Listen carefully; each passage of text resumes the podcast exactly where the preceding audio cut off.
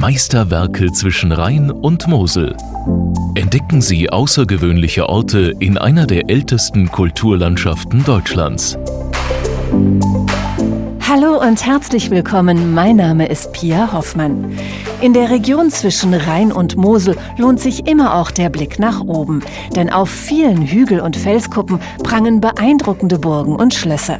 Jedes der Meisterwerke hat seinen ganz besonderen Reiz, doch eines der spektakulärsten ist die Burg Elz. Eine Ritterburg wie aus dem Märchen schwärmt der Burgherr Johann Jakob Graf von und zu Elz. Die Burg Elz ist eine fast 900 Jahre alte Burg, eingebettet von einem Naturparadies vollkommen alleinstehend auf einem Fels in einem Tal, in den höchsten Teilen über 40 Meter hoch mit bis zu zehn Stockwerken, eigentlich ein Hochhaus des Mittelalters. Bis 1991 prangte die Burg Els auf dem 500-Markschein.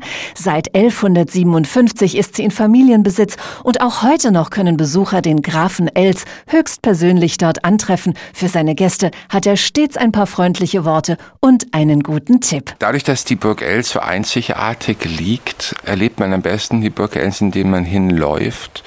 Da eigentlich von jedem Weg, von dem man die Burg Els erreicht, sie sich auf einmal vor einem auftürmt, was eigentlich der beeindruckendste Moment ist.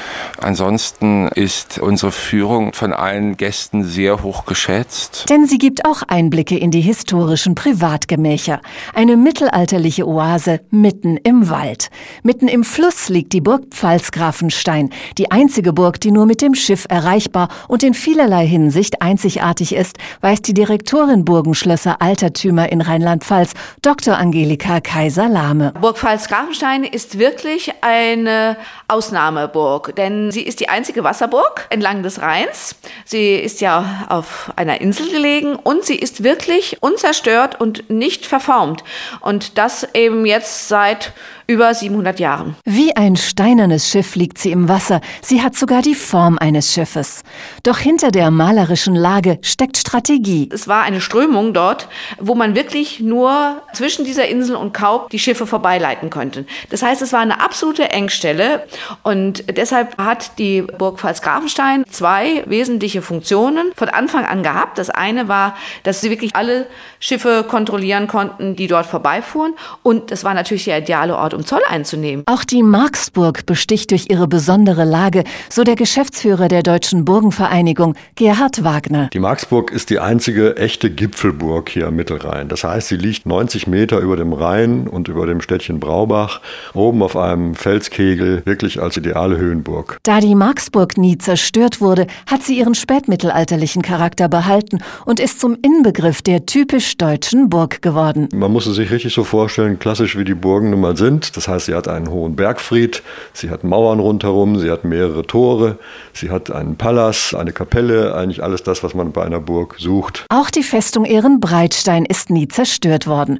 Stolz thront sie über dem deutschen Eck bei Koblenz und ist weit mehr als nur eine der größten Festungsanlagen Europas, findet der Generaldirektor Kulturelles Erbe Rheinland-Pfalz, Thomas Metz. Die Festung Ehrenbreitstein ist vieles. Sie ist zweimal Weltkulturerbe, sie ist das Tor zum oberen Mittenrheintal, wenn man aus dem Norden kommt. Sie ist Teil des Limes, kann man sagen, und sie ist ein befestigter Ort seit über 3000 Jahren. 1000 vor Christus wurde bereits mit dem Bau begonnen. Die lange Geschichte wird Besuchern lebendig und eindrucksvoll nähergebracht. Ganz klassisch eine museale Ausstellung zur Geschichte der Festung. Wir haben dann in einer archäologischen Grabung eine Multimedia-Schau. Wir haben dann natürlich Living History. Wir haben eine preußische Truppe hier oben. Wir haben einen ewigen Soldaten, der in einer Theaterführung durch die Festung führt. Also es ist eine Staffelung von Angeboten, die Wissen und Information vermittelt. Wissen und Information rund um das Rheintal werden im Romantikum interaktiv vermittelt. Mit Suchscheinwerfern können Besucher Sagen beleuchten und mit Burgenkameras Bauwerke anvisieren.